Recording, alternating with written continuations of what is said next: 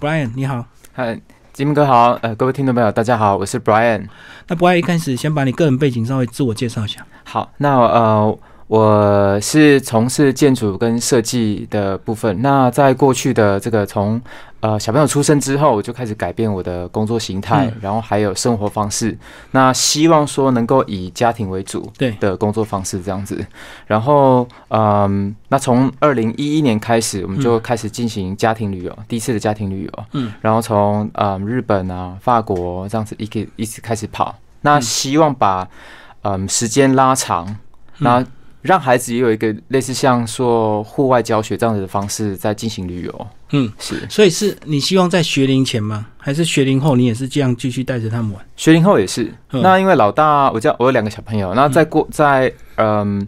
二零一一年的时候是一个小朋友，然后在二零一六呃二零一七年的时候就第二个小朋友出生这样子，嗯，然后所以从嗯那时候开始就会以这个亲子旅游的方式嗯。去带他们去玩，所以你在他们很小就带他们去玩，可是有些人会觉得他们那时候还没有什么记忆，是这是然后或者是觉得这样很可惜、很浪费钱，因为他们什么都不知道。是，这是大这大我身边大部分的朋友也是这样想，对，孩子那么小，那他他他可能五岁，他完全想不出来他过去在干嘛，甚至他们有问我说：“那那你自己你记不记得你小时候三到五岁在做什么？也是不记得。？”也不是，可是我觉得最主要是大人的记忆，嗯。父母亲对小朋友这个共同旅游的记忆是存在父母心中的。我觉得这个是这个是很很很珍贵的。哦，所以带他们去有时候是为了自己的记忆、自己的回忆，对不对？对，然后同时也是为了自己的旅游嘛。对啊，如因为我们不可能这么长时间让他呃托把他托付给别人，可是理论上，其实科学也是有讲，其实他们是有记忆的，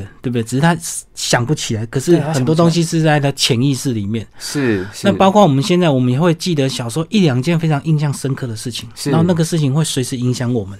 是是会嗯，尤其像呃语言也是啊。对，三岁以前，呃，上次有听金明哥的节目，三岁以前其实是小朋友学习的关键。对，那所以这个学习虽然他想不出来，可是他已经内化了。嗯，他不他可能不不需要他去想出来，他就知道有有这个学习的结果这样子。所以可能以后这会反映在小孩的学习那种积极呃这个冒险泛滥那种精神上，也许就是因为长期跟着父母亲这样子世界各地这样游玩，然后去累积出来的潜意识啊。是，我觉得这个这个某部分像金明哥讲的，我我会这样子带小朋友，也是因为可能小时候我我父母亲也是带着我这样子、嗯坐游览车去挂妞，然后到处玩这样子，我觉得。可能是那种当时候给我的快乐，我觉得，哎、我我也可以带小朋友来做这件事情。嗯嗯，是嗯，好，那这个虽然这样子出去玩，其实对小孩子还是有，可是辛苦的是大人。那有没有特别要注意的？这样你这么多年带他们游玩的经验，是，呃，因为比如说走到哪，一开始像你这个换尿布啊、泡奶粉，不是都是问题吗？是有一点非常重要，是呃，换尿布、泡奶粉是在国内也要做。对那像在国外的话，我觉得因为现在大家都会有这个看手机、抛网络的需求，嗯那我觉得我们在国外，像我出去，我们不会去租 WiFi，嗯，因为我们希望说把心力留下，留在当下。体验现场就对了，不是去玩玩手机。不是玩手机，然后也尽量不要去，因为事情功课有先做好，所以嗯尽量不要去查查一些事情，这样尽量把，尤其我没有小孩，我们要把心力放在小孩身上。嗯对，有时候你一刷手机，或者是你一一个分心，可能小朋友他就跑跑去别的地方出干嘛了。嗯，对，那所以我们尽量不要去带有分心的这个工具，这是我觉得带小朋友出去要非常重要的的事情。嗯嗯，对，那嗯，然后还有一点就是像嗯，比如说医医疗的部分，对，医疗的部分，我们事前出国会先准备一些药品，嗯对，那再来就是一呃找寻当地的资源，嗯对，这个部分所以基本的这个保险医疗该注意的还是要注意，就对。是哦，对，这边哥提到保险，嗯旅游平安险一定要保，嗯因为既然出国会有风险，好带小朋友也会有风险，那我们就把这个风险转嫁出去，付一点点费用，好吧？那我们就安可以安心的去玩。嗯嗯，包括租车也是一样，租车也是要有这个呃保全险啊。如果真的发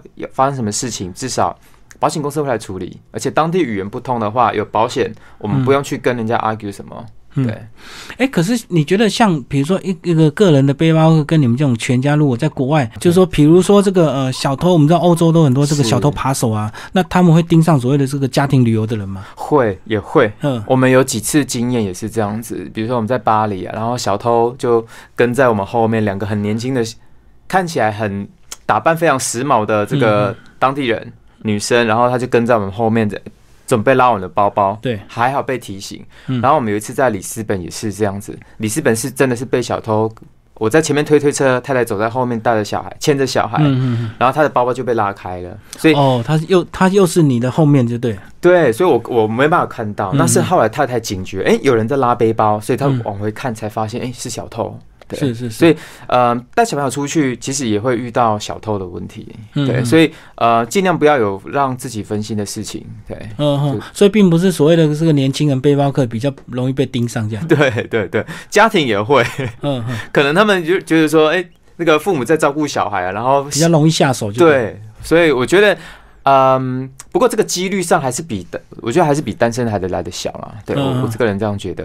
嗯嗯，哦，可能这个这个会偷到一些尿布奶粉就对了，他可能这个这个中奖几率，偷到尿布奶粉的中奖几率比较高。对啊，因为这个全家的话可能不太会带贵重的东西，那年轻人爱时尚，可能那个手机也是是。苹果手机就是他下手的目标嘛，对，然后我们我们的出国，我们会在我们自己的衣服跟裤子里面缝内袋，对，所以我们贵重的东西就是放内袋，所以他小偷在外面的口袋他是完全拿不到的。嗯嗯所以我觉得这也是出国可必须要防范的一个很好的方式。嗯嗯自己缝内袋。好，那你这个这么多次出国，你都说呃用所谓的居游的方式，这个呃你定义它大概是一个多长的一个时间？我会希望这样子的旅程是大概半个月到一个月的时间，我们嗯甚至还有出去一个半月的。对对，那这样子的方式会比较嗯融入当地。是，对，因为呃我我自己喜欢每到一个国家，然后就去看他的文学当地的文学家的的作品的书，嗯，或然后去听当地的音乐，然后学习当地的语言。哦，这样要有时间呢。呃，所以最好的方式就是出国前嗯好几个月，然后就订机票，订机票完就开始学习。嗯我我记得我第一次学法文的时候是，呃，出国前两个月机票订好了，然后这两个月时间就开始学法文。强迫自己。对，因为因为听说法国人都不喜欢讲英文，嗯所以自己会很有压力。对，所以你就必须要，而且要玩了半个月，所以你就必须要把这个语言学好，嗯，那你才可以带他们安心的去走。对哦对哦，变变成全家可能大部分都要靠你，因为你太太要忙着照顾小孩，对他没然后有时没有时间去管一些旅游资讯。对。然后呃，比较让我压抑的是，其实像小朋友啊，我我们学习好语言之后，我们在跟嗯、呃当地人在讲话的时候，小朋友其实已经进入沉浸式的学习了。嗯嗯他像我，我记得我在法国第三天要到超市结账的时候，我小朋友就说：“爸爸，我要结账。”然后他就拿着牛奶或是嗯跟那个乳酪去结账，然后他就跟他讲说 m b i a 就是这个多少钱这样子。嗯然后就是压抑说：“哎、你怎么记得我听多了之后？”，对，因为我我去我才去第我们才去第三天，嗯，所以这是让我觉得说，带小朋友出国，我们不需要特别知道说他记得什么，因为嗯。很修很多东西都会内化的。哦，因为小朋友的专注就是在父母身上，所以他会很细心的观察你们的一言一行，就对，无形中他就学习的很快。是，其实父母不管走到哪里，其实只要小朋友呃有跟父母在一起，那个就是他的世界了，嗯嗯，所以他也不会分呃到哪个国家或是哪个呃肤色，他都不会，只要父母带着他，就是父母就是，反正他跟着父母，他就有所谓的安全感就是是是所以焦虑都是在父母身上。是小孩并不会去感受到我们在国外很紧张或很可怕，不会。因为他眼中就是盯着父母亲嘛，跟着走就对了。是是是，嗯嗯，所以只要父母亲把小孩照顾得好，其实他很是可以很自在，就在国外那个生活体验的。诶，那如果居有的话，你们是都在同一个地方住一个月吗？还是还是会跳点这样子？呃，如果以像葡萄牙的话，我们就大概会分散了，因为我们这次其实是希望把葡萄牙整个绕一圈。嗯嗯那葡萄牙大概大台湾二点五倍大而已，嗯嗯所以我们就觉得说，我们那时候在规划行程的时候，就在想说，诶，不然哪个点都去一下。那有的点住四天，有的点住住嗯多一点这样子，对。嗯啊，有些点可能住个几天而已，一两天这样子。嗯，这样价钱会比较便宜吗？就是住住的比较久的话，住久，当呃，其实我们以旅游的这个呃消费的项目来看的话，其实机票算是占的比较大的比例。嗯好，机票，然后再来是就是住宿，对，然后再来就是租车，嗯，对，还在饮食这样子。所以我们在呃住越多天数的时候，其实它是可以稀释机票的价格，我是这样想啦。嗯嗯嗯，对，就平均下来就对。对，平均下来会比较省这样子。哎、可是你住多天没有谈判空间吗？住一天跟住一个礼拜，你不能跟你会去谈判吗？呃，因为我们是透过订房网站，哦，都所以就是价钱都是固定的。对价钱都固定的，比较难。哦，对没有去上一些论坛 去找到一些当地人去谈价钱。没有哎、嗯我我我喜欢去，其实我们出国最希望就是干净而已，嗯住对住宿的品质，只要干净就好。嗯，然后所以，嗯，我们就会在订房网站先找它干净的程度，最高的。对，然后再去看价钱的排序，嗯然后再来看我们离我们住的区域远不远。嗯，对，通常我们会刻意选择比较远，就是希望去体验乡村以外的生活，嗯。真的是很当地原始的生活。对嗯我们在出我们在这次的旅行当中，大概嗯住了二十几天，呃，大概住了十九个民宿，嗯。大概有超过一半都是在荒郊野外的，嗯。比较比较乡下的啦。哦，而且你们这个全家里面一定要有所谓的这个厨房的一个空间，对不对？是我们是，因为太太很喜欢做菜、嗯烹饪，所以我们会在当地的呃菜市场里面去采买晚上要吃的东西，或嗯然后再准备隔天早上的早餐。其实透过这样子自己烹调的方式，它可以省下很多的旅费，嗯。因为其实饮食的费用也是蛮高的。哦，所以我觉得你们在这个采买食材跟自己料理也是一个生活的模式，并不是要急着去一直看景点，对不对？是因为因为如果你要看景点，你就一定要在观光区里面住才方便嘛。是因为其实像菜市，我觉得菜市场是浓缩整个当地文化跟饮食，好还有嗯历史的一个地方，很好的很好，我们可以去里面发掘一些东西。那我透过他们的吃的方式啊，呃饮食的方式，就了解到说他们怎么去过他们的生活。嗯，对，好，那葡萄牙这本书是呃你们哪一年的一个旅程？二零一八年去年。嗯，去年五月份到整个五月份都在那里。那你们工作是呃，包括你太太里面工作是怎么样排开？呃，我的工作比较弹性，那太太是全职的家庭主妇。嗯对，所以我们在时间上，我们就会希望每一年都可以留一这一个居留的时间，然后把它排出来去旅行。嗯，那为什么会选五月？五月是我的葡萄牙朋友建议的，嗯他说如果你要去葡萄牙，最好的月份就是五月份，嗯天气又舒服，然后雨又少。然后太阳也不会到太刺眼，然后又很长的日照时间，大概有十四个小时这么长，那这样子算葡萄牙的淡季还是旺季？算淡季。嗯，它的旺季还是呃暑假期间，是，就非常多的人。那所以我们去的时候，呃，很幸运。其实去的时候，真的是让我感觉到说，呃，春末可是夏初那一种的季节交替，然后呃，郊外啊，整个嗯植物满山遍野的，非常漂亮。哦，所以他们整个欧洲七八月还是所谓的旺季，就对。对，可是那个时候是欧洲的热浪的最最高峰的时候，嗯嗯。所以我们这次有朋友去，他们是嗯六月底去嗯，七月初，那时候温度是四十一度，嗯，白天四十一度，对，而且欧洲热浪真的会热死人呢，每次都看到新闻，又热死多少人。对，非常的热，然后那个那个热是你真的阳光一刺一照到皮肤会刺痛的，嗯嗯，对，所以五月份去其实真的是非常舒服，我很建议听众朋友可以选这个时间去。先把葡萄牙的一个现况以及它大概的一个状况，先稍微跟我们讲一下。呃，刚刚讲到两二点五倍大的一个台湾，那它总共怎么样来分区？OK，它总共有分为五大区。OK，然后其实，在二点五倍大的这个葡萄牙当中当中，我令我最讶异的是，嗯它居然有十七个世界遗产。嗯我觉得它只它只有大台湾二点五倍哦，可是却却有这么多的世界遗产。嗯，然后它还有十九个世界遗产的候选的名单的这个排队就对。对，已经已经被列入为候选名单了。嗯嗯所以我觉得这个它的文化跟历史的深度真的是非常的深厚。这各位各位如果在呃爬出这本书的时候，你会发现它真的很多的层次可以去了解。挑一些呃比较重点的，你个人比较喜欢的，跟我们介绍。OK，呃，当然五大第一区就是里斯本大区了哈。嗯那里斯本的话，呃，它又被称为是七丘之城，因为它有七座山丘。嗯对，其实我数起来是八座啦。照过去的这个十五世纪的文献，它是八座。嗯对，可是因为会选七，是因为基于宗教的因素，就是天主教啊，他们认为七是一个幸运数字，所以他就把这个这个地方变成七丘之城。嗯，嗯对，那七丘之城它就会很多，嗯，高高低低、起起伏伏的山丘。山丘地。嗯、，对，所以我们在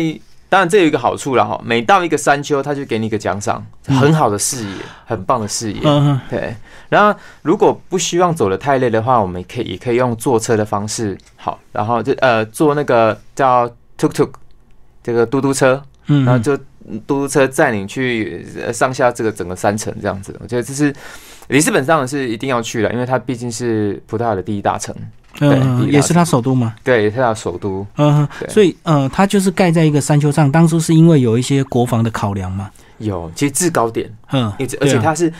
呃，里斯本在我们都知道，葡萄牙它是航海大国，嗯。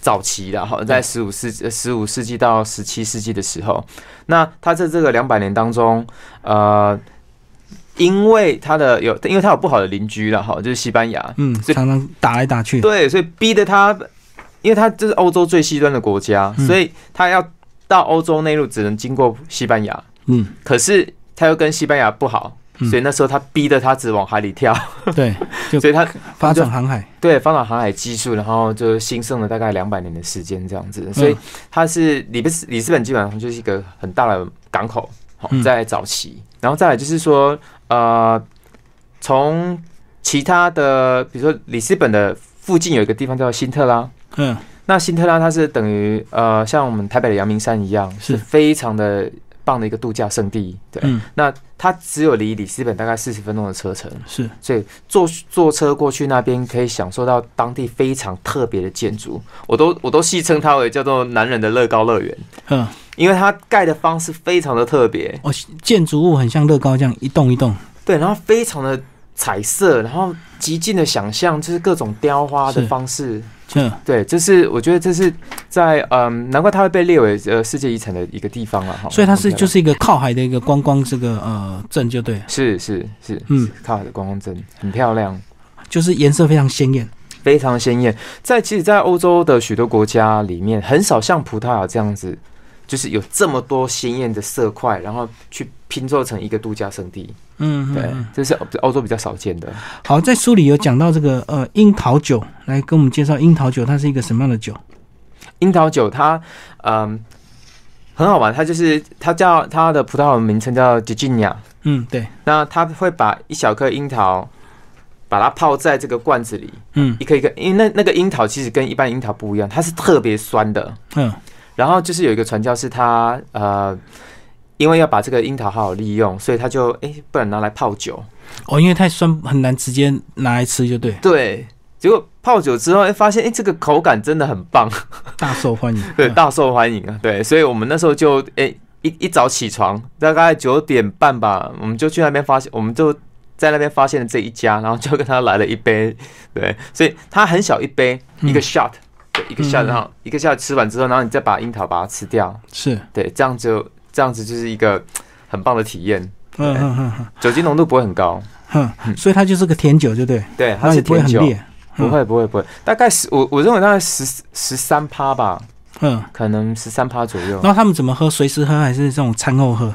随时喝，因为它就是路边一个很小很小的这个类似摊位啦，哎、也不算摊位，因为它是在建筑物里，可是它就很、店面很窄很小，然后你你都可以发现有人在那边排队，对，嗯，大家一个 shot 喝完之后就空，是是是。对。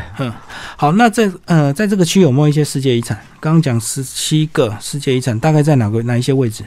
它分布的其实分布的还蛮多的，哦哦，很分散，就对。对，很分散在在这个部分，对，所以呃，我在书里面有标记在标记在地图上，嘿，对就另外有做一个这个世界遗产地图，就对。对哼哼哼。好，我们刚刚介绍是里斯本大区哦，就是它最热闹的地方，就对。是那是不是一般游客一定都先到里斯本？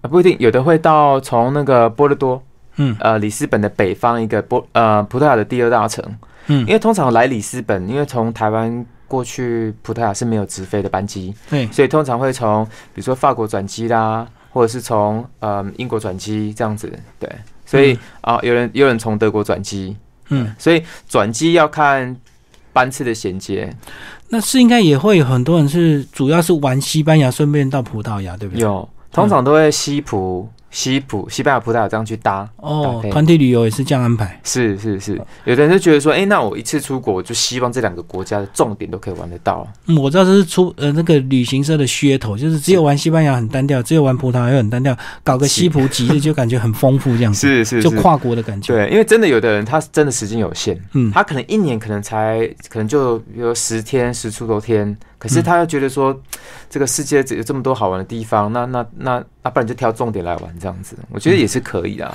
而且你这样记录就等于去两个国家，就对，是。那种心态上。是是是是，所以嗯，好，我们来介介绍挑一个区来介绍。我们直接跳到葡萄牙的南部哈，就是嗯有一个地方叫那个阿尔加勒韦，是。对，阿尔加勒韦这个部分的的区，它是属于葡萄牙的这个海滩的度假胜地。嗯嗯。那它任何一处海滩都是世界的美景，哼，因为葡萄牙的海滩南部呃这个阿尔加勒维这个地方的海滩多次被票选为欧洲最美丽的海滩。所以它是望着这个地中海嘛，呃，不是，大西洋。对对，大西洋，嗯嗯。对，它就是南部，可是它的气候比较温和一点，嗯。对，因为朝在南边气候相相对比较温和，然后再往南就是北非了。哦，所以他们这个北部人会到这边去所谓的这个呃，算是避冬吗？呃，对，壁东，壁东，对。嗯然后像我们在那边也遇到许多英国人，或者是像北欧的人，他们会到葡萄牙的南部壁东，对对，就他们冬天很冷，对，很冷，南部就对。对。然后而且葡萄牙相对欧洲其他国家，它的物价相对的便宜很多，嗯所以他们都愿意来葡萄牙南部这边玩。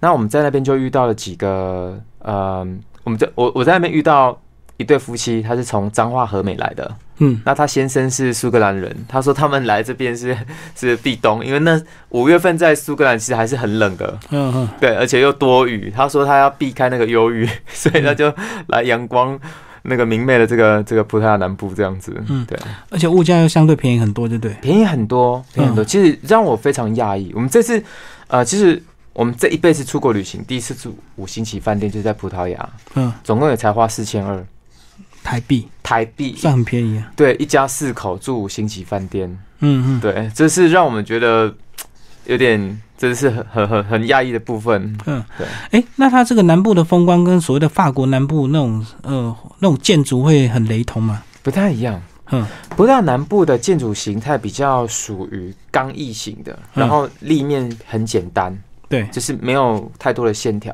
可是像法国的乡村，它还是有一点法国这种贵族的一点风气。它可能在在窗户上面跟窗框，然后阳台，它的线条是比较丰富立体的。哦，那应该是长期这个景气的一个关系哦。对，这个法国毕竟比较富裕，所以他们比较讲究，即使在这个南部乡村这样。是是是，真的是比较富裕一点。对嗯哼哼哼，而且线条，我觉得这个可能跟葡萄牙南部常年的可能战战事有关系啊，因为那呃，当时候葡萄牙跟其实北非他们就是有对抗嘛，嗯，对，所以他们的留下来的都是有点带有北非味的这个建筑形态，嗯哼哼，好，有个小副标提到这个举手可得的橘子，是，哎，葡萄牙的橘子跟台湾橘子有什么差别？超甜、嗯。超嫩、超多汁，你就会想象说你在剥柚子皮的时候，然后就不小心一剥，然后整个汤汁就爆出就流出来。对，这非常多汁哦。这个一定要，这个在葡萄牙的时候一定要买他们的柳丁来吃。是，嗯，可是你这边写的是个这个随手都可以行道树，就是种橘子树啊。是嗯他们的行道树，呃，整个行道树的安排，我觉得他们非常有远见。第一个，柑橘的香味、橘子的香味，其实是非常的芬芳。嗯那你闻到那个香气之后，就会让你觉得啊，很很舒服。然后再来第二个，它会开花，然后会引来蜜蜂，那蜜蜂就可以授粉。对对，授粉就可以让那边的蜂蜜啊的蜂农或者是一些一些呃农作物的传播更好。嗯，然后再就是呃柳丁，就是橘子，橘子，嗯。它可以呃它有维他命 C，、嗯。所以早期的航海员的时候，其实他们呃一些都会带很多大量的这个橘子到船上，嗯然后如果生病的时候，他们就可以吃橘子。就补充维他命 C。因为有时候对，因为有时候航海那么长的时间，可能有几个月时间，所以他对们没有医生。嗯，对，一些新鲜的蔬果比较不容易取得，就对。是嗯是是，哎，可是你说他把它当做行道树来种，可是这样打扫整理，如果掉在地上也蛮麻烦的。像台湾不可能用果树来当行道树啊。所以他那边的行道树，嗯，因为我们去的时候刚好是这个橘子盛开的季节，嗯，就是橘子到处都啊，我没看到掉掉满地，真的是觉得很可惜。然后超市卖一袋零点九九，然后想说，那那我们不如去路边摘好了。第一次摘的时候，因为我们是拿那个地上的好好的这样子，可是摘了之后不知道到底能不能摘。那后来我们问当地人，可以啊，你们可以摘，嗯，对，这每个人都可以摘的。所以我觉得这个方式真的是非常的棒。你用果树当行道树，而且多到你连捡都不想捡，嗯，这样就没有所谓的 去偷采水果的问题。嗯，是是还蛮特别的，看到橘子的行道树这样子。是，而且满城这我们到我们在葡萄牙待过待过几个小镇啊，满城都是柑橘香。嗯嗯，有一种香水，它是喷的会有柑橘香，但是它整个满城，你到半夜或者是到晚上闻到那种香味的时候，就觉得心心情很开朗。嗯，对。那他们有偷呃用这个橘子来做一些文创的东西吗？因为既然产量大到这样子，我倒没有特别发现。橘子酒有吗？哎，好像没有发现。可是有橘子的蜂蜜。嗯，对，就是这个蜂蜜是的来源是橘这个橘子花。对，好，然后这个你还有一个区讲到这个呃上斗罗河的这个葡萄酒产地，是这个葡萄酒在嗯欧洲其实蛮多地方都有种的。那葡萄牙的这个葡萄酒有什么特别？哦，它这只有全世界只有这个地方所盛产的酒才能够叫做波特酒。嗯嗯，对，那也就是在这个上斗罗河区这个部分的的，它整个区被列为联合国世界遗产。嗯，对，因为它是嗯人类呃被。认定为是比较早的葡萄酒园，大概有两千多年的历史。对，是，所以它这边出产的葡萄酒才可以认为是波特酒。嗯嗯，就被认定就对。对，嗯哼哼。好，我们来聊一些这个自然景观，这个呃国家公园。国家公园第一个聊的就是这个。布萨克国家公园，嘿，嘿，那我们也是在这边住到五星级饭店。那这是葡萄牙最后一任国王的狩猎行宫，嗯，是。那我们在这个行宫里面，他呃用了很多曼努埃尔式的建筑。那曼努埃尔式是全世界只有葡萄牙才有的建筑形式，它是用当时候的航，嗯，当时候的这个葡萄牙国王叫曼努埃尔一世。那那时候的航海赚了很多钱。对，然后他们就是透过这个贸易税里面去克这个香料，就是克香料税，嗯，然后来嗯盖这个建筑物。对，然后那时候国王就是采用很多的航海的元素，比如说像纽结绳啦，然后船桨，好，然后这个星星，然后来编织成一，把它融入建筑里面，让它变成一个很很特别的建筑形态。对，那这个整个行宫就是用这样的形态去盖出来的，是，所以它非常的漂亮。嗯，然后它。在嗯，这个国家公园里面，它有从航海时期，葡萄牙，我觉得葡萄牙它它做的一些研究都蛮仔细的。像他到那时候去殖民各个国家的时候，他会把当地的这个植物物种带回来葡萄牙，带回来研究是对，然后他就带回来这个布萨口国家森林公园这里面，嗯，然后把它种在里面，所以。里面有很多植物都是超过四百年以上的，就是从外地移移入过来的。对，所以我觉得这个国家公园蛮值得去看的。嗯，那同时它这个山脚下有一个叫卢梭，嘿，卢梭这个地方是出产矿泉水，所以你我们在欧洲可以看得到 Luso 这个矿泉水品牌，对，就是从这个地方呃采集出来的。哎，我刚突然想到这个，你在葡萄牙有没有看到任何台湾相关的讯息？因为我们都知道台湾的佛摩萨是 葡萄牙航海啊什么那句话喊出来的，是是有看到吗？有，我们我们在那个这个呃里斯本的一个地方叫航海纪念碑底下，它有一个非常大的世界地图。嗯，那个世界地图是他们殖民过的各个国家，好，然后他就把它标示上来，那上面就有看到台湾。嗯，对。上面就有台湾这个标示，对，所以蛮特别的。我们会对葡萄牙有印象，其实是因为他讲的那一句话啦，对，佛罗莫萨，对。不过有学者在两年前也是指出说，哎，那这个这个佛罗莫萨好像是在讲冲绳这个地方，嗯，好像不是台湾。对，不过不过，anyway，我觉得是一个美好的想象了。嗯，就美丽的错误到现在就对。是，我们讲一些建筑好不好？你因为你本本科是建筑的，是你那你这样子对他们的一些建筑跟教堂是不是特别有感觉？有。他们的就如同我刚才提到的，曼努埃尔式建筑是全世界只有去葡萄牙才看得到的，嗯比较少建筑的书提到这个部分。台湾我还目前还没有翻过关于讲曼努埃尔斯建筑的这个建筑书，还嗯没有。对，所以它的形态我觉得蛮值得去探去探究的。那也是因为我我后来会发现说，它没有办法像其他像哥德式建筑，嗯或者是像文艺复兴时期的建筑这么被风行，是因为它所在欧洲最西端，嗯所以它跟在交流上的时间其实没有那么长，比较短，比较嗯短。然后再有就是，可能因为航海，可能到十七世纪过后，他们的航海的霸权已经消，就是已经衰退了。嗯被英国啊、荷兰啊、西班牙他们给给篡位起来了。然后再来就是，葡萄牙在一七五五年的时候发生了一个非常大的大地震，嗯所以也导致他们整个国力衰退的非常的多，是所以他们才无力再去发展这种这么精细的建筑形态。嗯嗯对，转而发展比较属于简单的，嗯。是那葡萄牙它整个地势是都是呃算是平原地形吗？这个有有有有有很大的落差吗？它最嗯。大部分都是属于平原地形，嗯那比较高的地方就是呃，它有一个 Estrella 自然国家公自然国家公园。嗯对，在 Estrella 这个部分是葡萄牙最高的山，是。我在书里面提到叫艾斯特拉山。嗯。对，那艾斯特拉山算是葡萄牙唯一可以滑雪的地方。嗯嗯。是。我们那时候去的时候，刚好它在融雪，是。所以我们有带着小朋友去山脚下的冰川。嗯。对，然后就是健走。对，就双脚把鞋子脱掉，然后 然后赤脚就走入冰川里，非常的冰冷，很舒服。嗯嗯嗯。对，哎，所以这样讲的话，它是不是它的每一区这个发展都比较平均哈？因为既然是平原地形的话，都比较容易发展这样。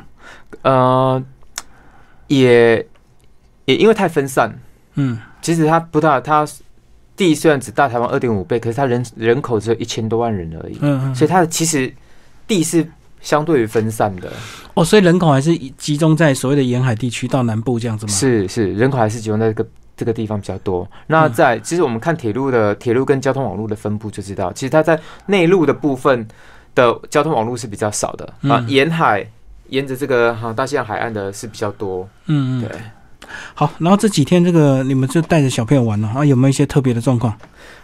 啊、有就是、嗯这其实这本书讲的是有血有泪的哈。那 那有有血是因为小朋友他哦，有一次我们在这个。波尔多这个城市在用餐的时候，刚好在全世界知名的这个莱罗书店旁嗯的一家餐厅用餐，结果小朋友，我们的这个 Leon 就是呃第二个孩子，他在玩游戏玩一玩，然后就大哭，嗯就大哭，我们真的完全想不出来发生什么事情。然后后来哥哥才发现说桌上在滴血，嗯嗯原来是他的这个食指去玩那个一个嗯餐巾盒。火车造型的餐呃巴士造型的餐巾盒，然后玩到流血，因为里面有一个小铁钉嘛？有一个接他们的这个里面衔接不是那么好，所以有很多尖有一些尖锐物，所以就把它割伤了。对，对，那这是见血的部分呢、那整个嗯餐厅都快被翻掉了，因为小朋友大哭。嗯，对，所以这个是呃这个无法预料的事情了哈。那服务员有处理吗？因为这样好像变成是他们装置的问题。有原原本很酷的服务员，嗯他突然就是。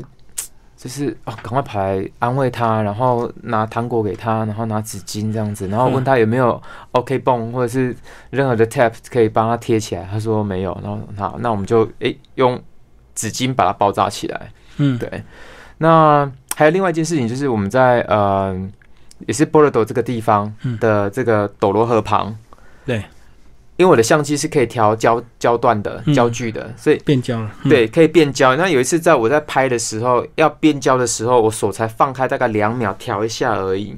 嗯然后我转过来看，它已经不见了，嗯，跑掉，跑掉。然后老大就对。我大概有二十秒的时间是找不到它。嗯然后我我哥就告诉我太太 Claire，然后跟跟 Benjamin，我是大家赶快找。然后后来大概那二十秒时间，你就可以想象到它会不会掉到河里，或者是干嘛？因为其实葡萄牙它在玩的时候，带小朋友比较稍微留意一下，他们嗯其实没有护栏。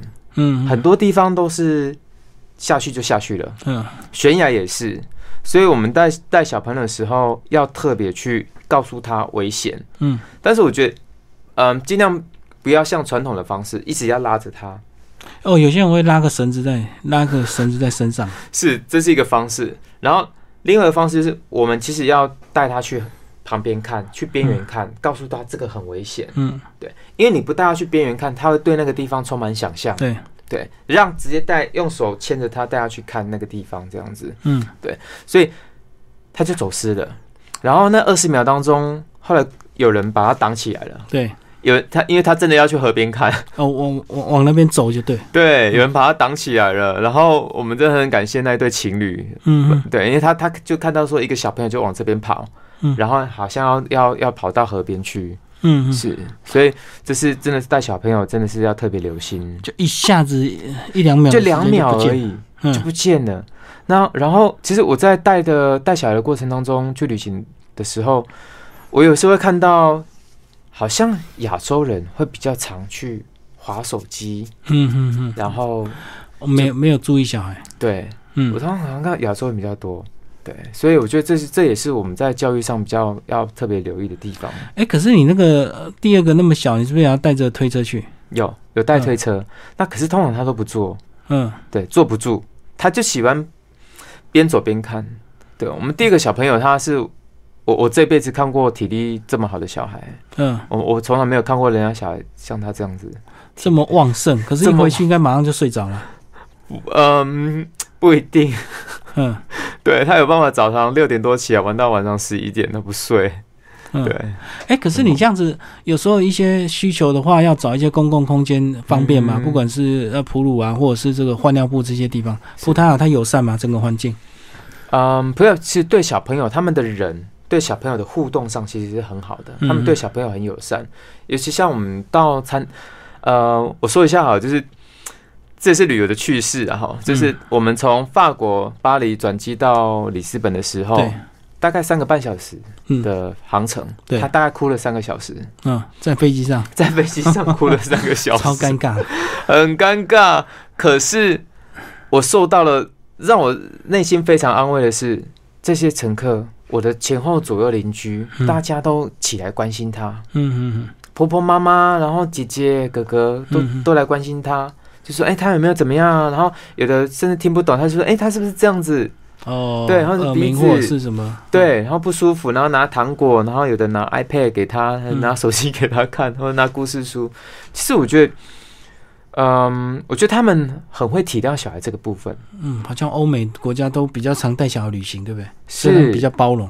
尤其葡萄牙特别让我有这种感受，嗯对就是他们不会，因为我们会尽力去安抚小孩，可是没有办法控制的。他他可能因为时差的关系，嗯然后还有可能仓压有关系吧，对，有对，我们尽力在这安抚他。其实我觉得这个，我觉得父母很父母的心态很重要。嗯我们在照顾他的时候，我们是不是说就放任他？哎，他哭啊哭啊，没办法，或者怎么样？嗯嗯，有时候看到这样的父母，我会觉得说，这个小朋友你怎么没有没有尽力去安慰他？可是就是说，那我们自己就会做好这件事情，嗯，对我们尽量去安抚他，让旁人觉得我们真的有在关注他。对，因为也许你这个安抚他不一定有用，可是你一定要做这个动作，不然人家就觉得你完全自己父母都不管，人家就会不会体谅你。是，尤其像呃，我们有时候会看到有些人，他可能孩子在哭，然后家长就继续玩他的手机，嗯就不理他。就以为哭哭完就算了。对，可是其实你在整个公共空间里面，嗯，不管是在车上或者是在博物馆里面，你还是必须要好好做这个安抚的动作。嗯，是，我觉得父母带小朋友出去一定要做的动作。嗯，好，是，呃，那这个旅游结束之后，你怎么会想要把它出书？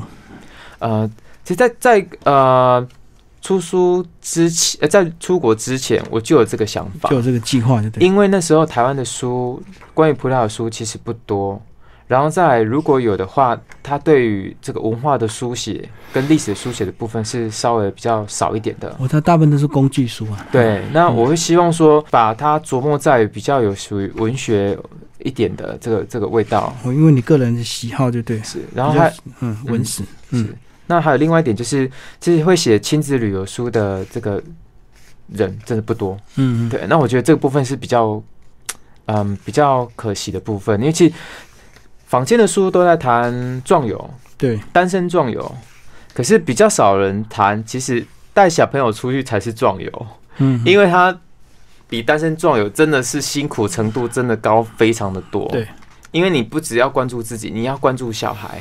嗯，对，所以那单身壮游就是，哎、我一个人出去，对的一个旅程。对对，那我会，嗯，因为我们的时间旅游时间比较长，然后又有带小孩，所以我会把它认定为是亲子壮游，状况很多的旅游。嗯，对。是是这样，所以不过，不过我觉得带小朋友的好处是说，呃，你不一定要到这个很有名的观光景点，你跟他的一个陪伴，在一个简单的公共空间，你也会觉得很快乐。是那如果你单身的话，你一定会去看一个这个必去的一些地方，是是，所以你就是会坐不住，对不对？会这样子。嗯对，有时候我们会希望说，嗯，除了带去一个一些知名的大景点之外，其实我们在行程当中也会安排小朋友他们想去的，对对，让他有参与感。嗯比如说，其实小朋友走到哪都可以玩，就亲子公园什么的，是你就算是一一堆草。一堆蒲公英，嗯，然后可以玩。一堆鸽子，他就玩的很开心了。他其实根本不在乎你去了，比如说奥赛美术馆或者是卢浮宫，他根本不在乎这个。对对，所以我觉得，嗯，带小朋友出去，除了大人的这个景点之外，嗯，小朋友的也要把它安排进来。你要顾虑他们的感受，对不对？对，不然你整个行程，比如说我们一天跑了，比如四五个行程好了。四五个点，可是都没有小朋友可以玩的，我觉得那个非常可惜。对，而且有时候你跑一些博物博物馆啊、美术馆，你看得很开心，小朋友觉得无聊，又不能讲话，又不能哭闹，什么又不能跑跳，很痛苦。嗯嗯，那在博物馆的时候，我觉得有一个小小的技巧，如果带小朋友看展览的话，可以跟他互动。嗯，像我记得在嗯，我小朋友四岁的时候，我们带他去罗浮宫，然后我就让他玩一个游戏，嗯，你挑出罗浮宫里面哪一些画是有水果的，哦，让他吸引他的专注力，然后是嗯、你去评分哪一幅画是你觉得最漂亮的，嗯，那你就是你选三幅。那你把它拍起来，然后选三幅，嗯然后我们来评分，这样子，嗯对。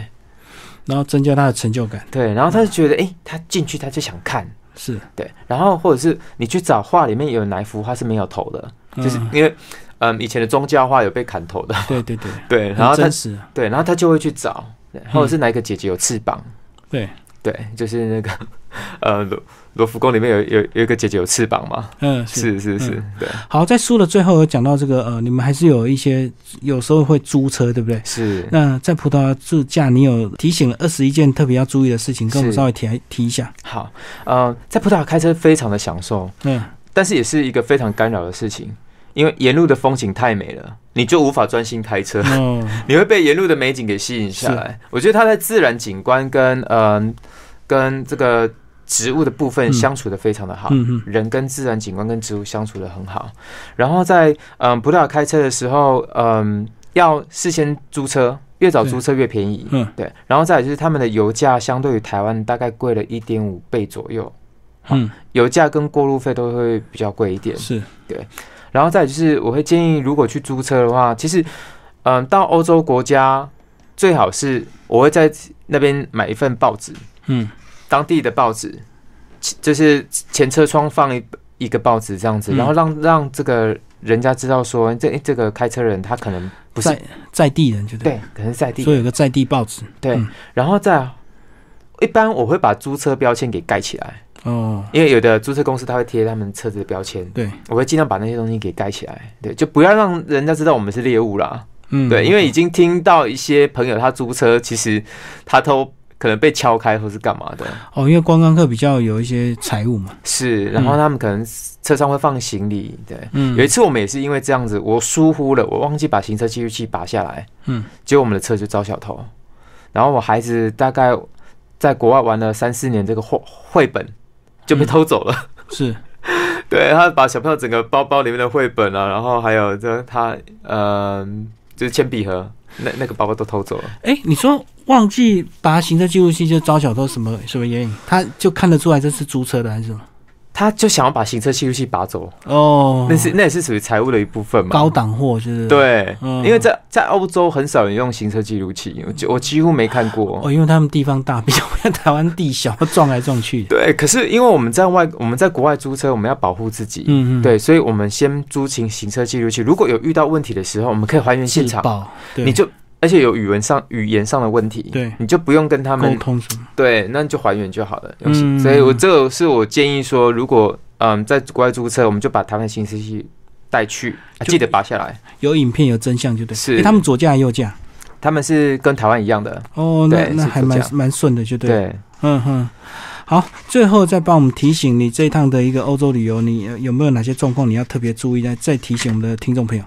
好，在欧洲旅行，尤其带亲子啊，就尤其带小朋友，我会建议说，我们把多一点的心力放在小孩身上。嗯其实，如果有一些景点，好，就是真的时间来不及，或者小朋友状况怎么样，其实下次再来就好了。对，就他他不会动的，哦，景点不会动，可是有时候小孩如果疏忽了，有些意外就很麻烦。就很麻烦。对没错我觉得可以再安排再来都没关系。嗯嗯，那小朋友其实他不管在国内还是国外，只要有父母亲在的地方，都是他玩乐的地方。是对，所以我觉得带小朋友出国，你们心态可以尽量放轻松一点。